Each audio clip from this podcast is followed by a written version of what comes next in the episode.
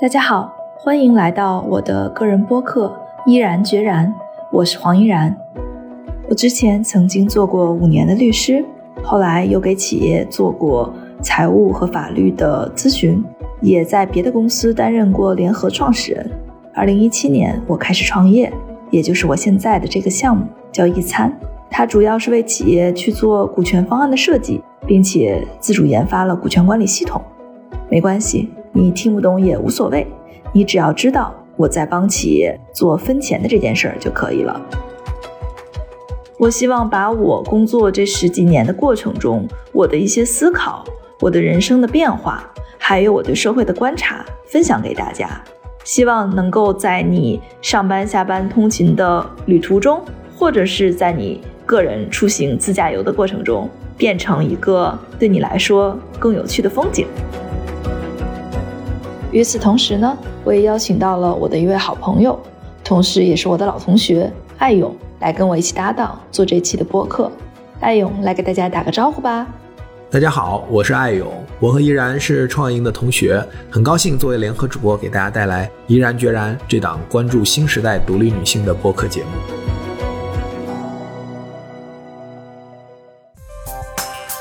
本节目由 BeyondPod 超声波播客厂牌制作播出。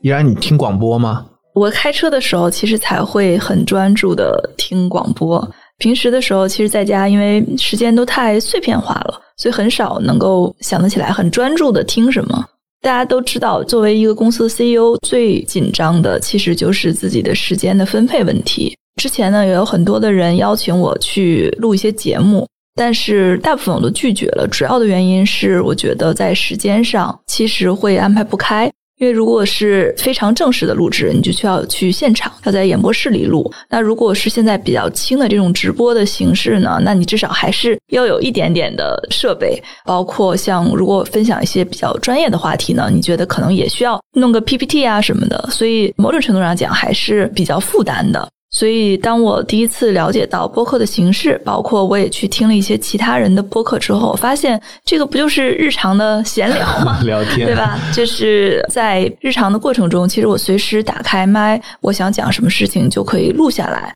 另外呢，我觉得它特别的符合对话的场景。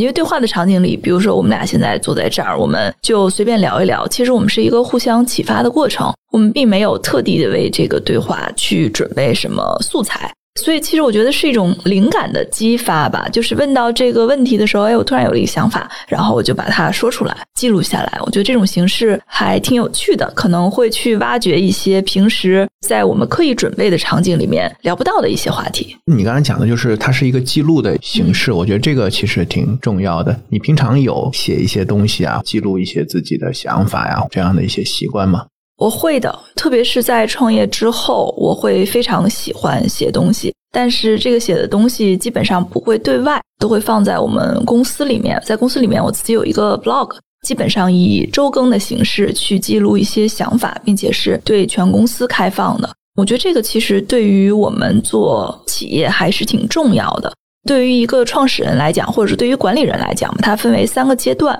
第一个阶段呢，就是你要去克制住自己张嘴就说的欲望，多去思考。这是一个非常明显的基层的管理者和普通员工的区别。很多的人喜欢发表评论，对吧？就社会上也有很多这种喷子，对吧？你反正站着说话不腰疼。但是，当你真正想要去组织一些人，让大家一起去实现一个目标的时候，其实怎么想比你说更重要。那后来呢？我又发现这个有问题，因为你想了，如果没有地方去沉淀、去记录，那么这个很多的想法是稍纵即逝的。而且真正你把它写出来的时候，你才会发现，比如说你会去写一些上下文的场景，你就会发现之前你想的还是少了。所以我觉得第二步就升级为一个高阶的管理者吧，其实是你要不但想清楚，你还要把它写清楚。写清楚的这个东西，你自己看明白了，它才能够是一个未来大家可以去执行的东西。那我觉得再往上一层呢，其实就又有点返璞归真了。我作为一个中层的管理者，我想清楚了，我也写清楚的时候，你必须要张开嘴，再把它说出来。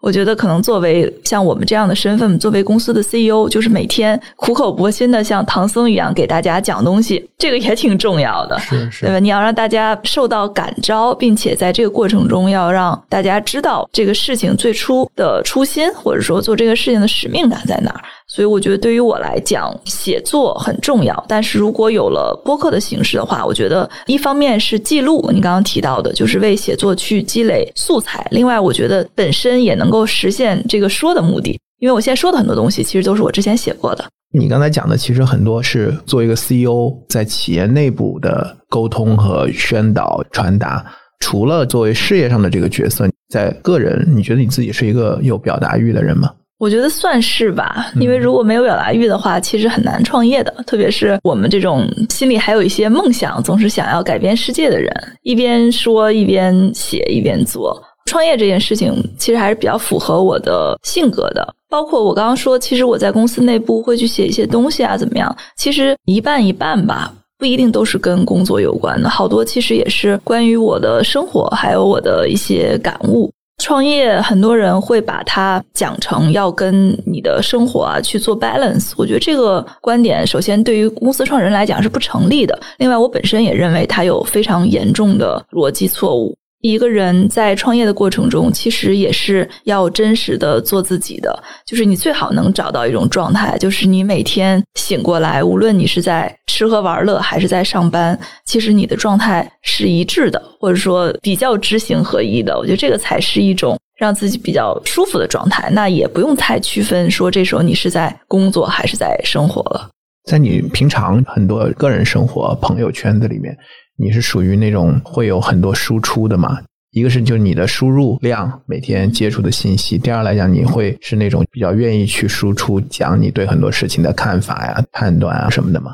其实不太会。前几天我分享了一个朋友圈啊，正好就是这样的一个话题，是辽宁产品课里面的一段。他说：“劝人只劝五分钟。”啊，我不知道你看没看过这段话哈？他说他之前呢看到一些朋友，比如说工作不顺利啊，生活不顺利啊，他就去给他们讲道理。他觉得他自己说的道理都特别对，但是呢，对方不听。他后来呢就发现说，对方不听呢，并不是因为他这个道理错了，而是因为对方在内心有一些恐惧，去阻碍了他们做这件事情。所以他最终得出了一个结论，也比较好记，就是劝人只劝五分钟。劝完五分钟之后，如果这个人实在不听，那他是一个装睡的人，你也根本就叫不醒。那无论是说你看到他在一份特别没有成长的工作里面混日子，还是说他在一段非常绝望的关系里面和老公啊或者老婆有一些冲突，但是他仍然不愿意离开，这个时候你不要劝他。因为这就是他自己的选择，他这样选择一定是源于他自己内心的一些恐惧或者一些欲望。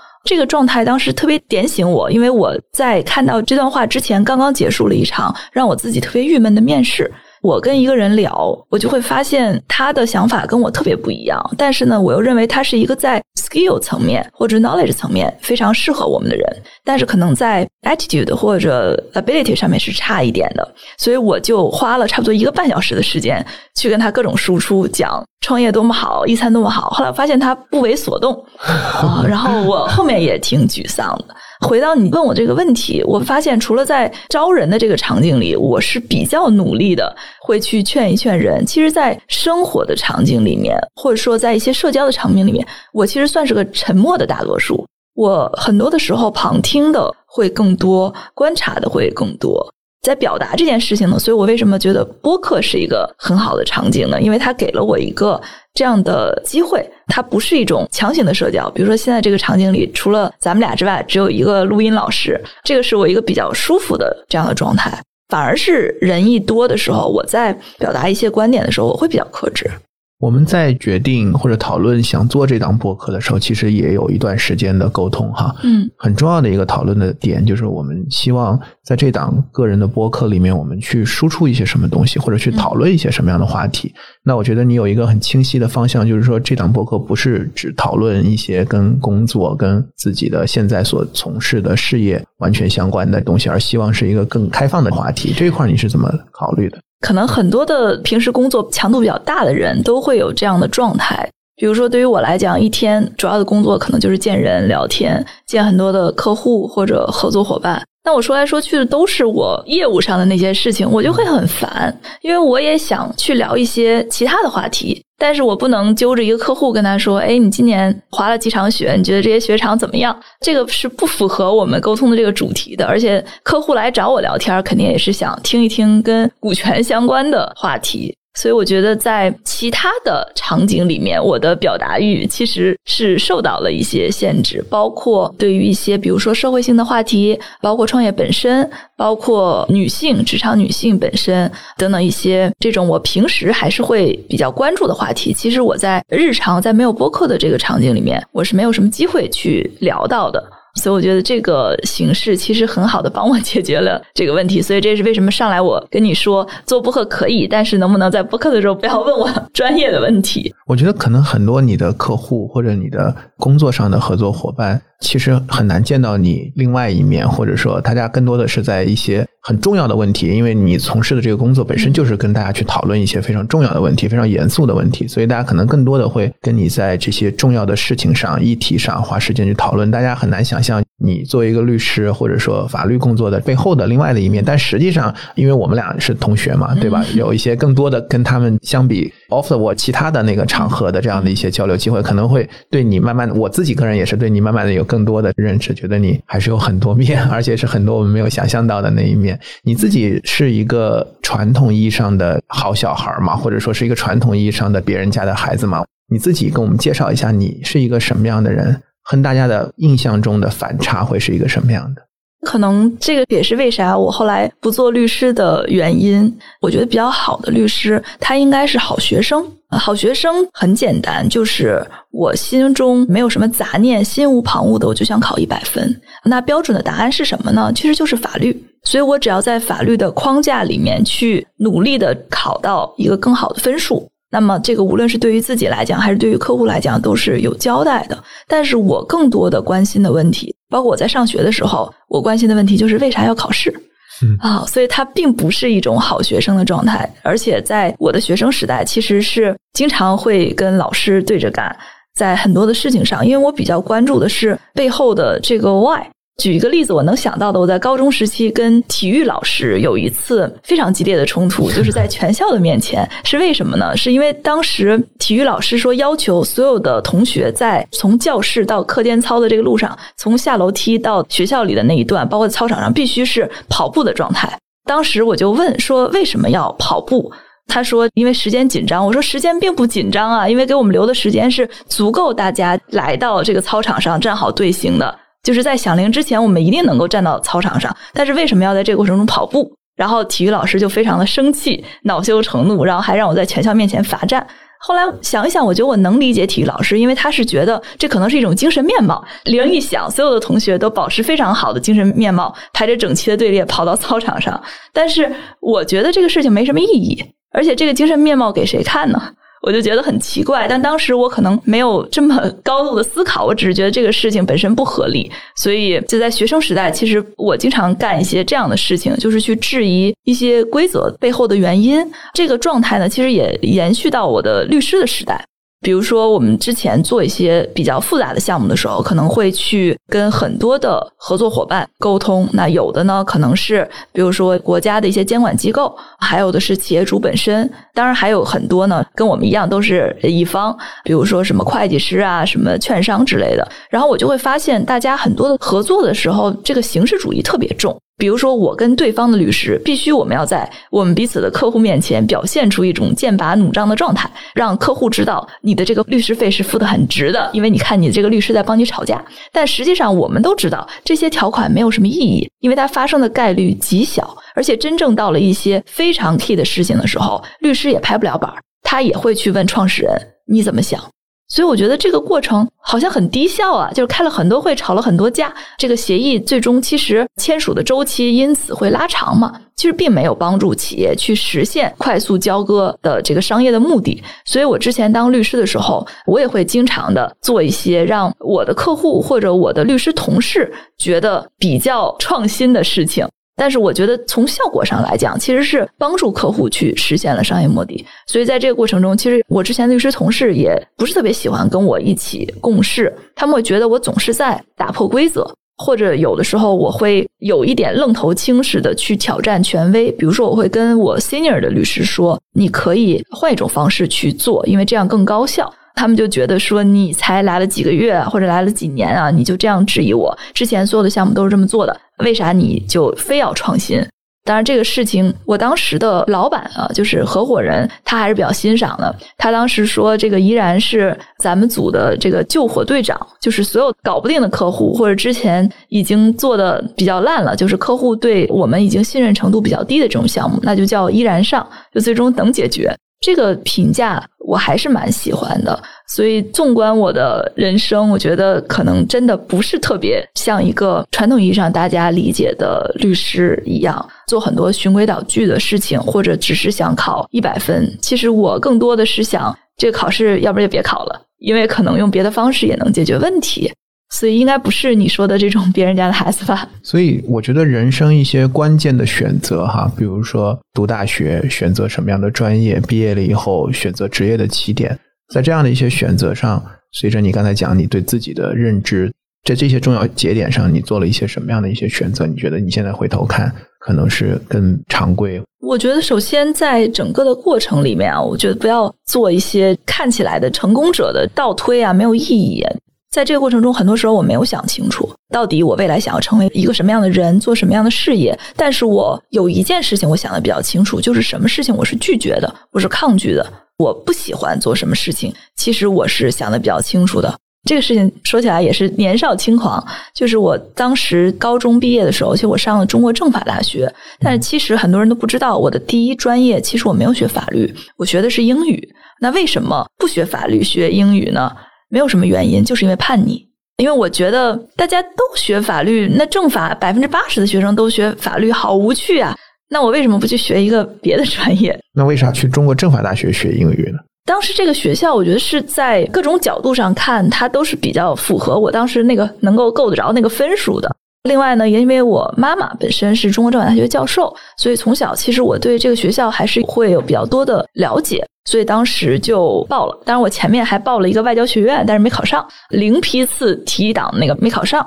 然后去了政法。那在政法呢，整个过程里，我慢慢的会被吸引，因为我觉得之前我对法律的有一些判断是错误的，因为从小我觉得可能是看电视连续剧看多了吧，就是感觉律师都不是好人哎，或者说各种各样的黑暗的事情。因为小时候就是我们八零后看港片可能看的比较多，觉得律师并没有那么正义。但是后来上学之后呢，会发现说法律挺有意思的，所以我觉得这个可能也是我的性格里面的第二个特质，就是我不怕打脸，我不会说我曾经有一个什么想法，然后我为了我的人设或者为了什么奇奇怪怪的原因，我就必须要坚持。我觉得后来变了就变了，也没有什么不好意思的。所以后来别人问我说为啥你开始学英语，后来又学法律了？那我说就是因为我之前傻呗。我错误的理解了学法律到底是要干啥，或者法律本身这个事情有多有趣，我原来不知道。那我后来发现了，我就改呗。所以其实我的大学时代，我是上了六年，我上了四年的英语专业，然后后来又读了两年的法科，这是本科，然后研究生又读了一年的法律，所以七年的时间。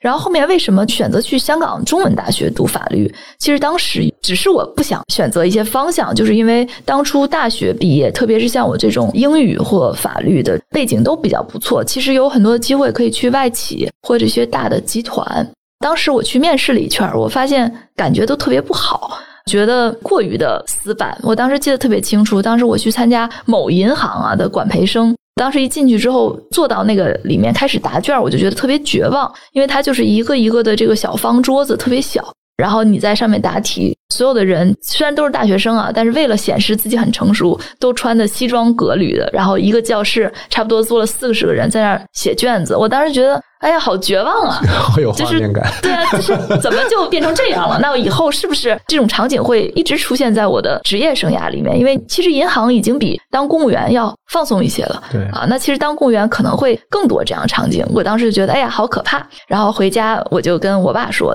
无论这个考试我过没过，我都不打算现在工作了。我说我还要想好好去思考一下，到底自己想干嘛。所以当时就去了香港啊。去香港其实还有一个比较重要原因，是因为我认为我一定会回国。这个跟当初很多去美国的同学不太一样。我的那个年代啊，因为我是零九年、一零年那会儿出国的，那个时候很多出国的人抱的心态就是不回来了。但当时我想的是一定要回来，可能就比较爱国吧。所以就去了香港。那去了香港一年的时间呢，回来，当时我爸跟我聊天的时候，他现在还在提这件事儿。他说：“你去了香港读了一年，回来有什么感受吗？”当时说我的原话是：“我绝对不再想当公务员了，也不想考公务员的考试了。我会更喜欢或者更向往那种自由的生活的环境。”所以后来就去当了律师。律师其实是我觉得法科生相对来说比较自由的一种选择，因为他只要做业务就好了，很多都是结果导向或者叫做项目制吧。你其实不会处在特别复杂的人际关系中。对于我的性格来讲，其实还是比较舒服的一种状态。做了几年律师呢，就觉得大家做事情还是很循规蹈矩的。而且从法律的本质上来讲，你如果想要去贴合法条去解决一些问题，那你最终大家交出来的答卷应该是差不多的。所以我觉得比较限制我的想象力，没有什么发挥空间。所以基本上在法律的这个技能点儿点的差不多了以后，就还是想出来看看更广阔的世界。所以阴差阳错吧，一步一步的，后来就走上了创业这条不归路。你刚才讲的这个，我特别有感触哈。为什么呢？因为我本科也学了法律嘛，然后我也是 高中那个时候看那些港片。但是我当时看那些港片的反应，就最后结论是，我觉得我想去读法律，然后我觉得法律还挺好玩的。当时也是看这些港片，我觉得对媒体、对法律这两个职业，我觉得都有一些错判，就都觉得比较好玩。然后当时大学，所以我本科还读了这两个专业，结果读着读着就发现完全不是那么回事儿，就是我们这个社会的这两个职业不太一样。但你现在还是选择了媒体？对我后来是两害相权取其轻，我最后就选了走媒体那条路，因为其实这两个职业，我觉得都有。有机会让你看到不一样的世界。第一，都是跟人打交道；第二，都是能开阔眼界，就是能接触到很多不同行业、不同背景的人。所以，我觉得这是当时的一个想法。再一个，就是我后来去美国读那个法律的时候，那个时候因为我已经工作了很多年嘛，也是一个机缘巧合的项目。当时去读的时候，别人也不理解，就觉得你为啥这么多年突然要改行嘛？然后你去读美国的这种大陆法系嘛？因为法系、大陆法系又不一样。他说你要去在那边考 bar 或者干什么？我说我想看美剧，看《傲骨贤妻》，我其实就是想有个 gap year，换一种生活状态。所以我觉得，其实每个人在自己的关键节点做出的选择，都有很多自己的考量。其实从外面来看，他很难理解，而且也没有必要一定跟大家达成一致，很多都是很个人化的。那回到你刚才讲的，其实你读法律，然后进像京都这样的大所，这个看起来是非常逻辑和水到渠成的职业的选择，并且你发展的也很好，做并购啊，看起来也是很有前途的事业。那后来你选择创业这一步，其实对于我见到的很多法律的从业的一些同事来讲，其实还是比较少的。他们可能更多的，比如说哪怕自己去开一个所啊，去当合伙人，那可能这就是律师创业的一个比较主流的一个路径了。但是你没有选这样的一条路。其实像我这样，我觉得还挺奇葩的，基本上没见过。一般来讲，我觉得像你这种背景的还是会多一些的。就是虽然学的是法律，但是出来之后，其实并没有去当律师，而去干了一些其他的跟法律相关或者不相关的工作。但是回来呢，如果我们聊天，我们还会有一些亲密感，就是哦，原来你也是读的法学呀。但是真正你看，像我这种背景，读完法学之后又根正苗红的当了五年的律师，再出来创业，而且是一个非常纯粹的创业的，这个我基本上没见过。我看到的大部分的情况，就像你说的一样，他去律所当合伙人，其实是某种程度上的创业，或者是还有一些呢，他其实做的事情是跟法律相关的，比如说我们现在看到的一些互联网加法律的这些平台，其实很多是由律师背景的人创业。但是你会发现，他干干，他还是干的自己的老本行，比如说去做做合同啊，或者说什么智能法律顾问啊，或者说律师的这种外包平台啊，等等等等。其实干的还是跟律师差不多的事儿。他打交道的很重要的一个合作伙伴还是律师。那像我这种创业状态，就是我基本上完全脱离了律师的圈子，是非常非常少见的。所以我觉得这个可能阴差阳错，也跟自己的性格有关。但当初我觉得踏出这一步。最让我触动的，其实也是一件小事儿。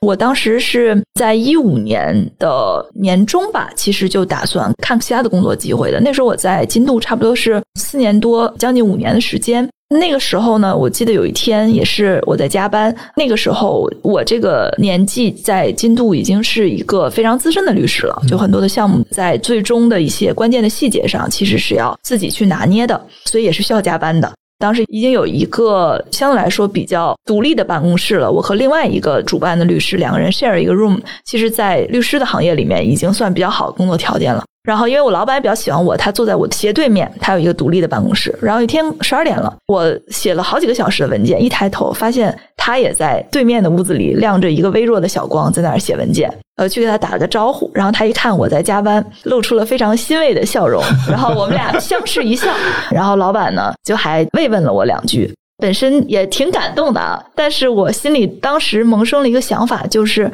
绝望。老板比我多工作了十年，那他居然在一个一样的夜晚干着和我一样的事情，你不觉得很绝望吗？你会发现这十年的时间有什么变了呢？只是小时费率变了。比如说，我当时可能工作一个小时是对外报价三千块钱，他可能对外报价五千，或者说再往上报一点，可能八千。但是我们这个都是可以打折的嘛，差的没那么多。所以这其实对于你的人生来讲是一个非常线性的增长啊，而且这个线性增长的这个倍数非常有限，而且可预期。可预期。当时我的感受就是很绝望。如果十年之后我还在律所，我做到了他的那个位置，我是享受了一个更大的办公室。但是我十二点的时候，我还在写文件啊！我觉得这个对于我的人生来讲，没有任何的突破。就现在比较流行的一句话，就是大家在自己的人生规划里，应该追求的是复利效应嘛？那我觉得在律师的这个行业里，说句实话，基本没有。当然，我也知道一些比较成功的律师，但是他后面其实是构建了自己的生态，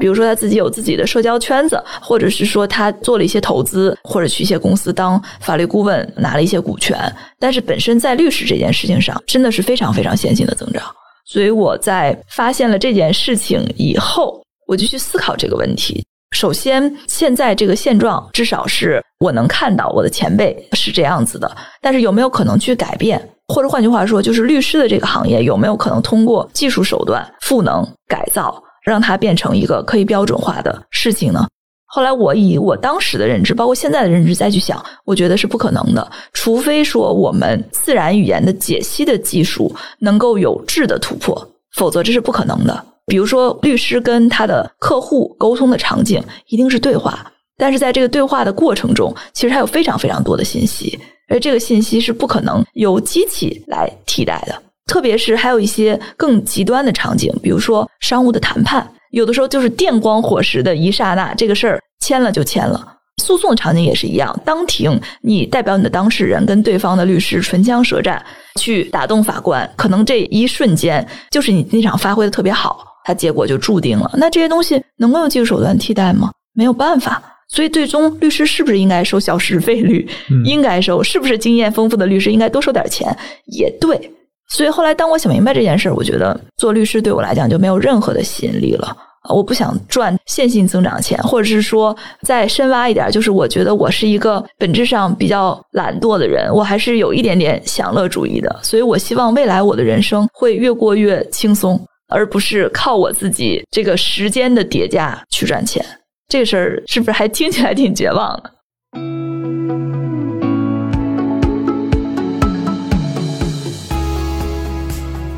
？Beyond Pod 超声波邀您继续收听《怡然决然》。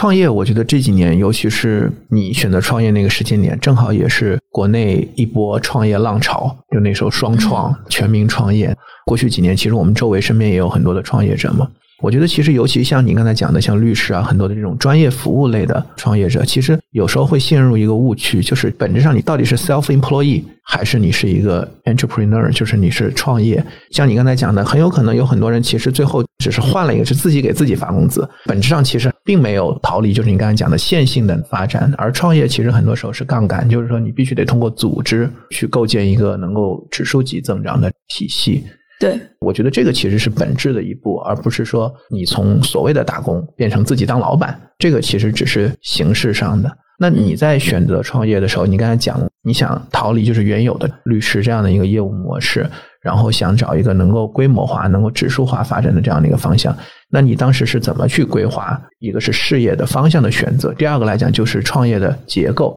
一个创业通常会有团队嘛，其实里面很重要的一个就是一号位和二号位，或者说创始人和联创，这其实是一个不同的逻辑，去选择自己的角色站位和自己的定位。你在这个维度上有过一些思考和选择吗？其实早期的时候，说实话是没有。你想我之前的背景嘛，就是学的法律，做了五年的律师。那那个时候我接触的人全部都是以律师的身份去接触的，角度是非常有限的。你觉得你会跟你的律师去讲你的商业蓝图、你的战略构想吗？你不会的。你跟他对话的场景永远都是某某某律师，对吧？我现在要起个合同，你帮我写一下，然后我想达到什么样的效果。所以我在律师的这个角度，我觉得。在商业的这个方面是非常非常欠缺的，或者说我是属于一种非常饥渴的状态。就是我其实想跟创始人打开话题去聊，也没人理我。所以我当初离开律师这个行业的第一步，其实是选择了一个创业者服务的平台，也就是小饭桌。那个时候，小饭桌其实它还不是一个 FA 的属性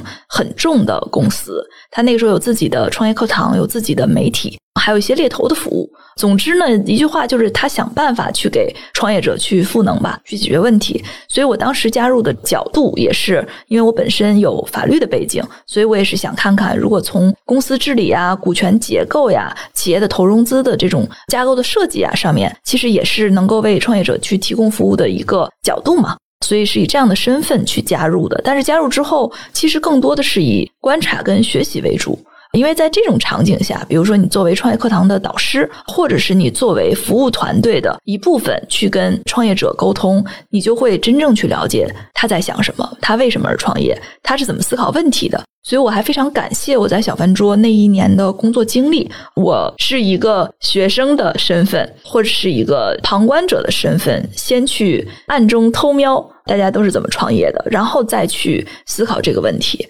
当时呢，我觉得有一件事情其实对我有一个比较大的触动，就是当时因为我是法律的背景嘛，然后我有给很多的创业者服务，所以当时每一个服务的创业者，我都会收集他们对一个问题的反馈，就是你觉得你在创业过程中遇到的，你认为是法律的问题的最大的是什么问题？当然，创业者的答案特别的五花八门，因为大家回答这个问题的时候，他也不知道什么是法律问题，他就会把一个他常识中认为是法律的问题安在这里面。然后我当时做了一个差不多四百份的调研，公司作为一个个体嘛，算作一个数据源，做了四百多份，然后发现百分之八十的问题都是股权问题，就大家说来说去，其实都是跟股权相关。那我就在思考说，股权的这个问题有没有可能有一个什么标准化或者规模化的事情可以在这个上面实现的？那本身从股权的分配上面来讲是不可能的。就比如说咱俩创业，或者咱们俩加上这个编导，咱们三个人一起创业，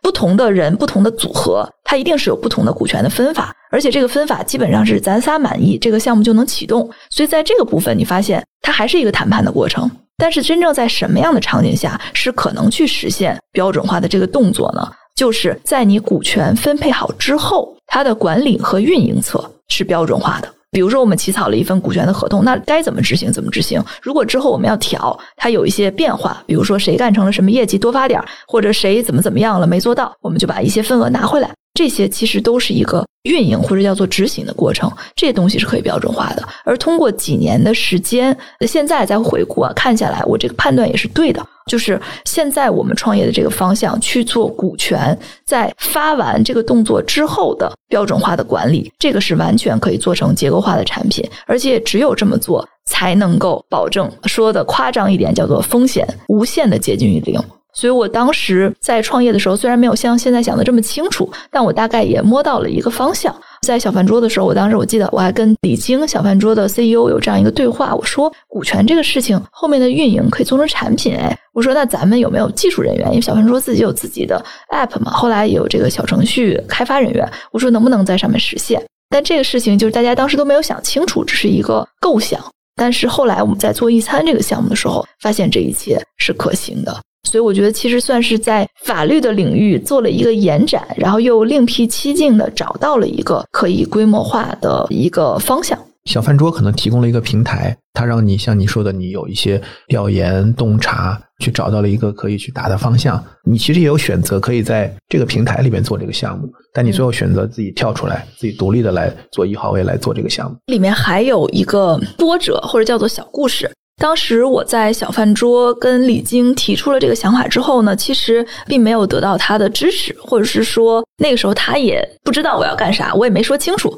所以这个是一个搁置的状态。然后当时呢，小饭桌有一个学员，也就是我在做一餐这个项目创业之前的一份工作经历，有一个项目叫古书，但是现在基本上已经停滞了，搁置了这个项目。当时这个古书的 CEO 是来上我的课，当时他就给我看他做的这个产品，当时我觉得哎挺有意思的，因为虽然他切入的角度是比较窄的，当时我们其实，在古书的阶段是认为这个事情纯做工具就可以解决，所以他只做了一个流程化的管理的系统，但当时让我看到了一个更广阔的世界，就是哦，原来咨询的服务其实产品化它是长这样的，所以当时我是加入了古书，并且是以二号位的身份加入的。但是工作了不到一年的时间，其实满打满算劳动合同签了十个月，我就放弃了我的股票期权离开。主要还是我觉得在一家你后加入的这个公司里面，你的很多的理念或者想法其实是没有办法去践行的，或者说你要推动一些事情，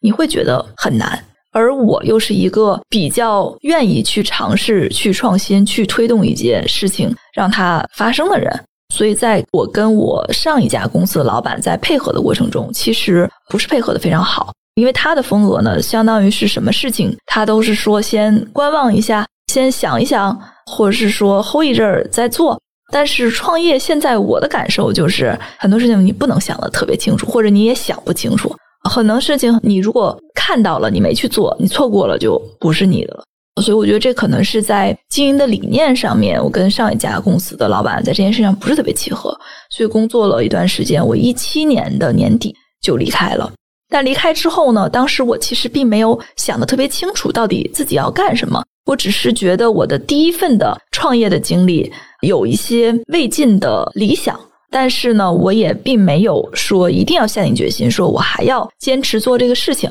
然后在这个过程中，其实我还想了很多其他的创业方向，觉得创业还挺适合我的嘛。当时想了两个特别奇怪的方向，一个方向呢就是做一个跟现在企查查有点像的，叫做人查查的东西。我就觉得现在的这个员工他的这个信息其实是不透明的。这个人，比如说在上一家公司里面他到底干了啥，在新一家的公司里面他可能就各种编。或者说他在上一家公司里，比如说有没有股权，他在新一家公司里面也没有人知道。这个过程可能会去纵容，让一些员工作恶的成本很低，就不是一个诚信社会嘛。所以我当时想搞这么一件事儿，但是这是一个想法。然后另外还有一个方向呢，是当时有一个公司叫魔咒，它当时呢有一个副品牌叫做“女孩别怕”，是做一个女性的公众号的，就是在里面普法和维权。大概是这样一个内容，就是现在这个公众号还在更新。当时呢，我跟魔咒的 CEO 关系比较好，然后当时我们还在聊说要不要让我来接手这个品牌。但是后面呢，这个事情也没有推进下去，因为我觉得还是说理念不合。因为魔咒本身它其实是更想只专注于故事本身，它是一个携手聚集的内容平台。那它最终的目标呢，其实它是说想在中国做一个类似于 DC 这样的公司。当然，这现在也是在逐步的实现中啊。当时我的理念是，如果我要做一件事情的话，我必须要去追求商业化和规模化。所以后来这件事情也没有落地。后来我想了想，当时其实还是想为广大的女性做一些事情的。但当时有一个 CEO 点醒了我，然后当时他跟我有一段对话。他问说：“依然，你现在离开古书，你打算干啥？”然后我就说：“我现在遇到一个这样的机会，我想为中国广大崛起的这个女性的力量做一些贡献。比如说，我想去写一些普法的内容，然后包括我也想去揭露一些社会中间的这个暗象，其实更偏媒体一些。我觉得这样能够帮助到这些女性。”当时他原话是说：“你觉得这样的效率有多高？比如说，你写了一篇文章，它有一万的阅读。”那这一万个，假设说都是女性读者，那多少人会因为看了你的这个文章，因此改变了他们的命运呢？就他说这个概率非常小。他说你为什么不做一家创业公司，为更多的女性提供创业机会，让他们挣到钱？你不觉得这样更直接吗？后来我想了一下，哎，好像有道理。那我想什么样的机会对于我来讲？更适合，或者说什么样的机会对于我来讲更有发挥空间呢？其实还是做回我的老本行，再加上那时候有两个非常重要的客户，在那个时候找到了我，也是我的种子用户吧。一个用户呢是镇坤行，现在已经百亿规模的市值，马上要上市了。当时那个 CEO 陈龙，我印象非常深，因为在古书的时候，他是我服务的最后一个客户。但是我从古书离职之后，他直接就找到我，他说还希望我持续的服务，他觉得我这个服务特别有价值，而且他觉得虽然说方案已经结项了，但是这个项目还没有结束，因为后面的很多的运营动作都没有做。那另外还有一个客户呢，叫做农分期，呃，CEO 叫做周建，现在也是我的好朋友。但是农分期的这个项目已经结束了，他原来是做农业的这个互联网金融的，当时他这个公司有几千人，他发放的激励对象就超过五百个，因为他去古书买古书产品也是我介绍的，然后他说依然，我其实觉得这个方向特别好，像我这种情况，我发了五百多个员工，我自己肯定没法管，我的公司内部的 HR 也没法管，但是实际上他说，我认为古书的这个平台。它还有优化的空间。就如果说不是古书的这个平台的话，那现在有没有其他选择呢？其实当时的时候是没有的。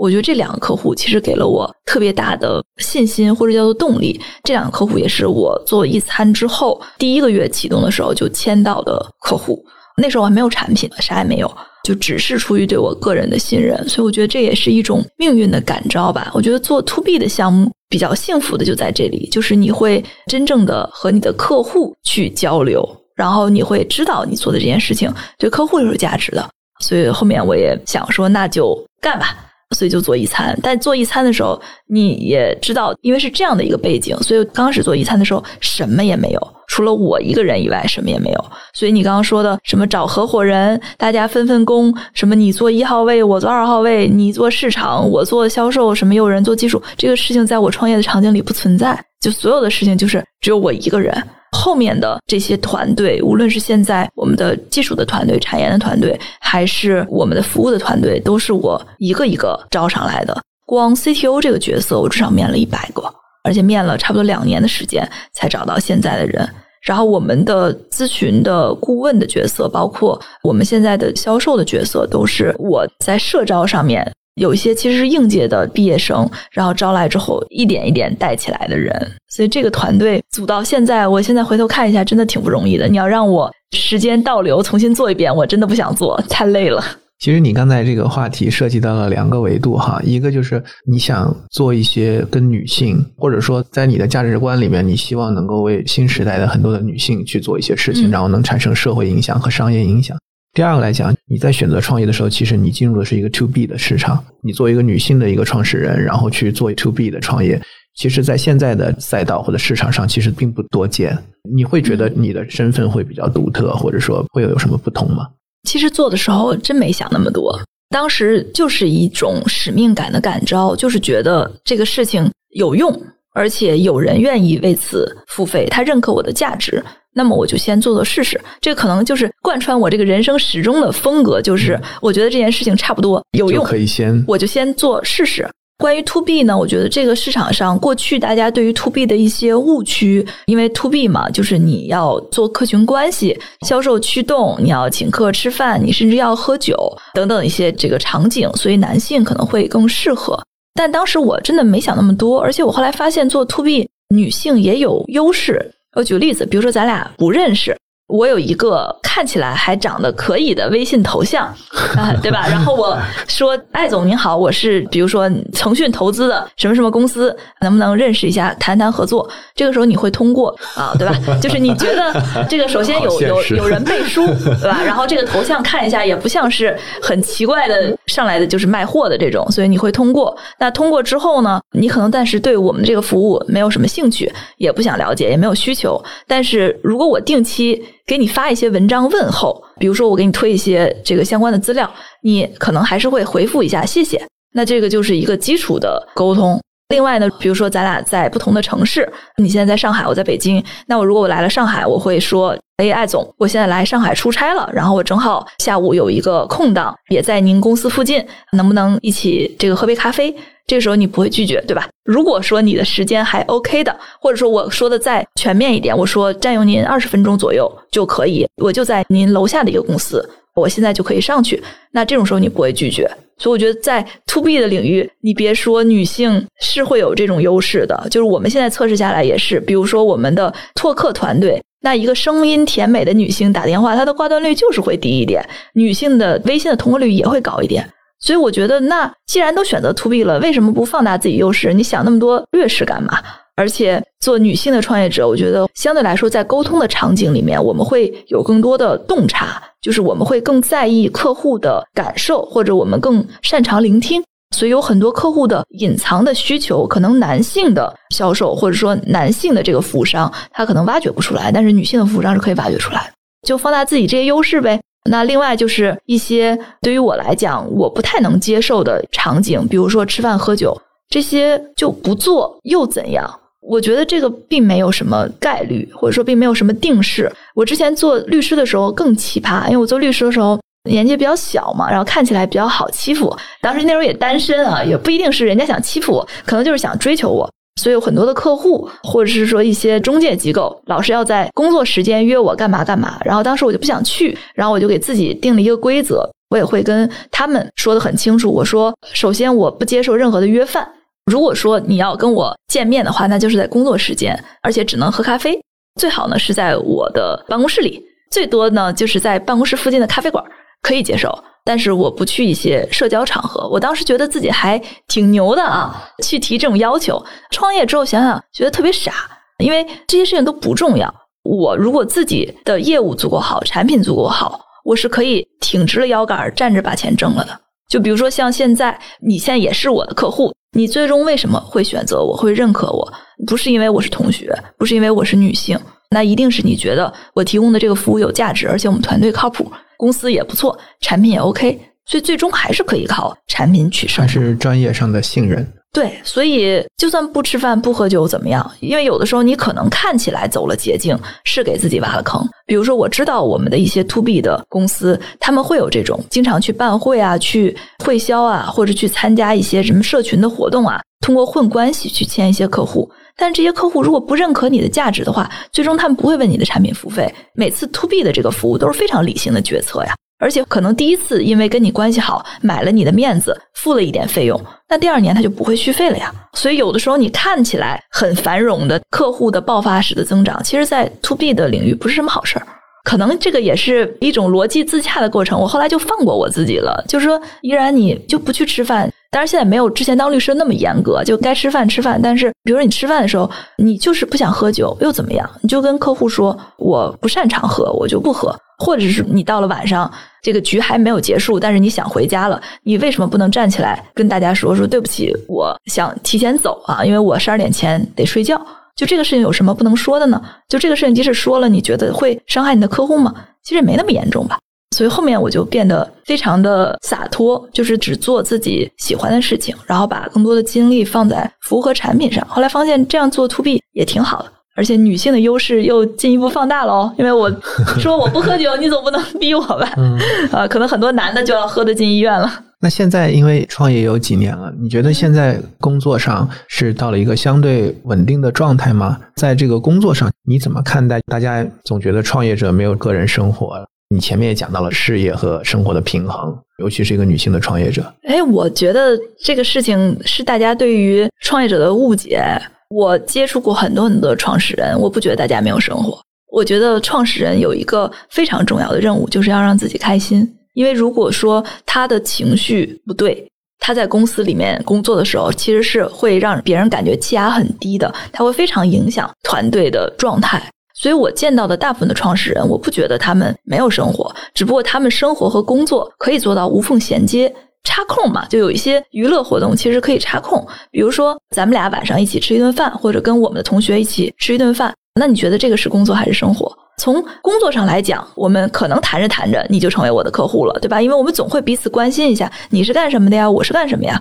包括这个播客，其实也是聊出来的嘛。但是本身我们俩作为创始人，我们作为朋友，我们的交流，其实对于我们俩各自本身，它就是一种生活中跟朋友聊天的一种放松的场合。所以大家在这些事情上，我觉得是找到了一种非常好的节奏，并没有把生活跟工作隔离的那么开。而且我觉得还有一个观察，就是我觉得新一代的创始人跟老一代的创始人其实还有比较大的区别。就是我觉得我接触到的，当然我接触的年纪比较大的创始人其实会少啊。就是呃六零后、七零后那些创始人，他们在公司其实会喜欢给自己去做一些比较威严的人设。我不知道你有没有这种感受啊，就是有一点像传统的这种家族式的大家长的那种感觉。然后他希望员工是仰视他的，是有距离感的。他觉得这样的话，比如说发号施令啊，或者是去推行一些制度啊，怎么样，大家执行的会比较好。但是特别是现在员工就是以九零后甚至九五后为主的这些公司，你会发现老板不能这么做。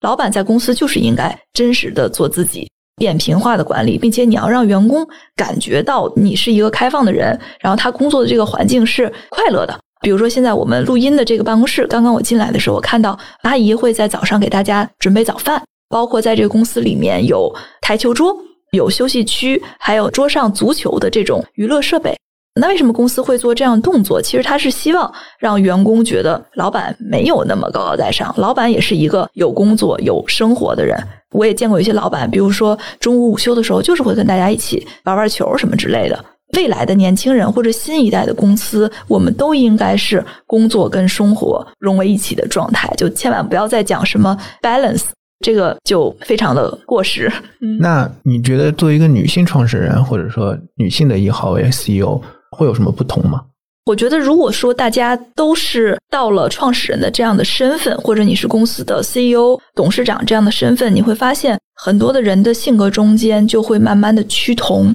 就是有一些东西是你的职位带给你的性格的特质，你是必须有的。比如说，如果你想在女性的这个身份里又做 CEO 这样的一个角色，你就要去克制你的性格中间的感性的部分，你就不能那么情绪化。因为本身 CEO 的这个角色就是要求说，外面无论是风雨交加还是阳光晴天美好，你这个作为 CEO，你都不能有太大的情绪的波动，因为你还是要往后天或者是说下个月或者下一年去看。所以我觉得，如果说从女性的特质上面来讲的话，如果你想要做一号位的话，那可能你本质上就应该是一个理性的人，逻辑思考能力比较强的人，这样会比较适合。所以我觉得我可能在这个特质上占了先天的优势。另外呢，我觉得女性其实这个跟男性也是一样，就如果说你做了一号位这件事情，你是需要去洞察人性的。就是我们说到很多组织的部分、管理的部分，经常有一句话叫做“公司的 HR 其实就是 CEO 自己嘛”。你是要负责去招人的，所以在这个特质上，我觉得男性大家也不要太直男了。你要去观察你周围的同事，去挖掘在他们自身上面的一些潜在的需求，让你的团队更有凝聚力。所以从这点上，我觉得女性也有这个优势。举我们公司为例吧，在我们公司里面的一些关键的角色，如果他是男性的话，其实他会觉得他跟我沟通上面会比较顺畅，因为相对来说，虽然我们在目标上是一致的，但是我会用一些相对来说更加柔软的方法去实现这个目标。虽然说目标很坚定啊，包括呢，在一些沟通的场景里，有一些他没有说出的诉求，其实我是会替他说出来，因为我能够捕捉到。所以，这个其实对于一些绝对理性的直男来讲，他其实跟我配合，他是会觉得比较舒服的这种状态。你其实，在过往呢做了很多的，不能叫反常，但就是说，你有自己的坚定和选择，你选择自己的这个人生的路，要有自己的人生故事。新一代的年轻人或者新一代的创业，大家有自己新的这个故事，他不一定要走原来的故事的模板。在这个维度上，你会对现在新的这一代，尤其是里边的女性哈，你会给他们一些什么样的建议？这个可能并不是一些特别具体的建议，更多的是一些思考维度上面的事情。最近我看了一本书啊，就是最近比较流行的一个流派，叫做幸福心理学、积极心理学。然后他去讲说，什么样的一种状态是一种幸福的状态。然后他讲了四个关键词，第一个关键词呢叫做 happy，这个大家都能理解。第二个叫做 love，但 love 指的并不是这个男欢女爱的 love，它很多的是大爱的层面。第三个呢叫做 service，就是你要对你周围的人或者说这个社会要有价值、有贡献、有用。然后，另外第四个词呢，叫做 meaning，就是你觉得你活的是有使命感或者有意义感的。我觉得无论是男性跟女性，都要去追求这个部分，而这四个部分在你的人生中应该是一个平衡的状态。比如说，我过去很多的女性，为什么大家会觉得传统意义上的女性她们是在牺牲？是因为他们过度的关注别人对他们的评价，也就是他们在 service 这件事情上过度的看重，特别是像比如说我们的妈妈一代或者是奶奶一代的那些人，他们没有自己的生活，永远都是在为这个家庭奉献。当然，成长的孩子这一代也会对他非常的尊重。但是我们会发现，这样的妈妈有的时候她的心里是会比较畸形的，她是会对孩子有一些过度的要求。她觉得我都为你做了什么什么了，你为什么不能怎么怎么样？所以这个时候你会发现，他在 happy 的层面或者 love 的层面其实是比较缺失的。当然，meaning 的层面其实就是我们说的自我实现的部分了。那可能在这种角色里面就没有。我觉得其实新一代的人反而是因为比较自我，所以他可能更多的状态是在 happy 的层面和 love 的层面追求的过多，但是忘记了后面的两个部分，也就是你如何成为一个对你周围的人或者对这个社会有贡献的人，以及你活在这个世界上你的使命是什么。我觉得这四点。都要平衡。可能年轻的女孩子她在大学的时代没有想那么多。我觉得我在大学时代也没有想那么多，因为我家庭也比较幸福，也没有什么经济上的压力。我那时候就想着自己怎么吃喝玩乐啊，或者是说想要谈恋爱等等。但是你在过了这段时间，你会发现说你的生活中其实缺乏一个引领你能够一直向远看的东西，因为你所有的目标都是短期之内实现的。比如说我吃一个好吃的，我很开心，但是你第二天醒了还会饿。但是有什么东西是能够长远的去指引你呢？我觉得在法律的层面或者当律师的这个层面，第一个我获得的指引就是，我觉得，哎，我给客户，比如说写了一个法律意见，客户觉得，哎，你写的不错，哎，谢谢你，这个其实就是我觉得我对他有用了。所以我觉得很多的，无论是年轻的女孩子，还是说已经工作了一段时间的人。他其实，在为什么会去选择持续的去工作，或者想要找一份不错的工作呢？他其实是需要社会价值的肯定的。但是在这个过程中，有可能会出现一种过度关注外界评价的这种状态。那这时候你就要向内心求索：到底我为什么做这件事情？比如说，在我的场景里面，后来发现我做律师的意义感，其实并不在于说客户谢谢，而是我觉得我在这件事情上，我做了很多的创新。感受到了自己的价值存在的意义，以及我觉得我为这个社会有了更大的贡献，所以这个状态呢，我就慢慢慢慢的越来越舒服。也在追求这个状态的过程中，我找到了一种自洽。特别是到我现在这个年纪，我今年三十六岁，我是可以去接受自己的性格中有一些缺陷，或者是我的人生没有那么完美这样的一种状态。所以我觉得现在的女孩子。可能在早期的这个阶段，比如说在二十岁到三十岁这个过程，我希望大家能够找到的状态，就是一定要去找到 service 和 meaning 的这个东西，让你自己有更好的牵拉或者指引。然后等到了三十岁再往后，或者可能三十五岁再往后，你需要找到的状态，就是你要对自己更多的包容，更多的谅解，去和自己之前人生中间已经发生的一些不愉快去和解，去过好自己后面的半生。你刚才讲的这个，我觉得不叫人设，跟 role 就是跟人的角色有很大的关系。就是我们每一个人在社会上，其实都承担了很多的社会的角色。对于一个女性来讲，或者说她经常要考虑的问题，比如婚姻，比如你刚才讲的，她要不要有孩子，她作为一个母亲的人设，这些放到你刚才的那个框架里面，它是必要的吗？或者说怎么看待这些问题？因为我看到有世俗上的观点，有很多女性她会为了这样的一个角色。做出了很多的选择，后来看可能未必是他特别理想的或者真正想要的。哎，你说这个话，我想起来，在两年前还是三年前，我跟我一个特别重要的同事张潇玉，你可能也认识，我们当时讨论过这个话题。当时他还把我这句话记下来了，并且写下来贴出来了。他觉得我说的特别对。当时我说的话是：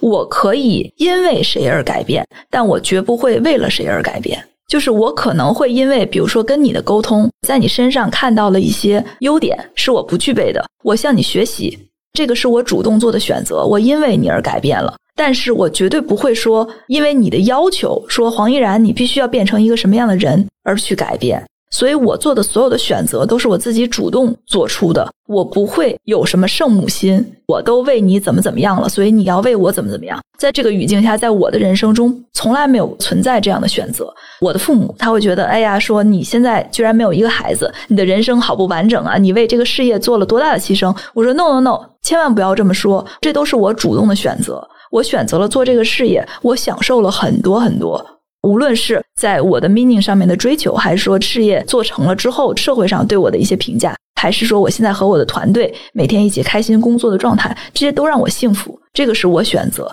那你说，在这个过程中，为什么就一定是我没有把时间花在家庭上是一种牺牲呢？我觉得不是牺牲，它其实是一种交换。如果再说的严重一点，它其实是一种交易，就是同样的时间、同样的贷款，我获得了什么，我舍去了什么。这个事情对于我来讲，我是非常清楚的，也是我主动做出的。所以回到你刚刚那个问题，比如说你是一个非常喜欢孩子的女性，那么你就是应该要孩子，甚至你可以多要几个孩子。但是你千万不能说，因为这是我老公的要求，或者我婆婆的要求，所以我才为你们生了这个孩子。你生孩子是为自己生的呀。工作上也是一样，你说我每天加班，这个事情是老板对你的要求吗？如果你做这个事情真的这么这么难受，那你就应该辞职，你应该换工作。你应该找到的状态是，虽然我此时此刻工作时间长了一点，但是在这个过程中，我得到了，比如说幸福快乐。像我有时候去观察我们同事，比如说我们是七点下班啊，但七点基本没人动。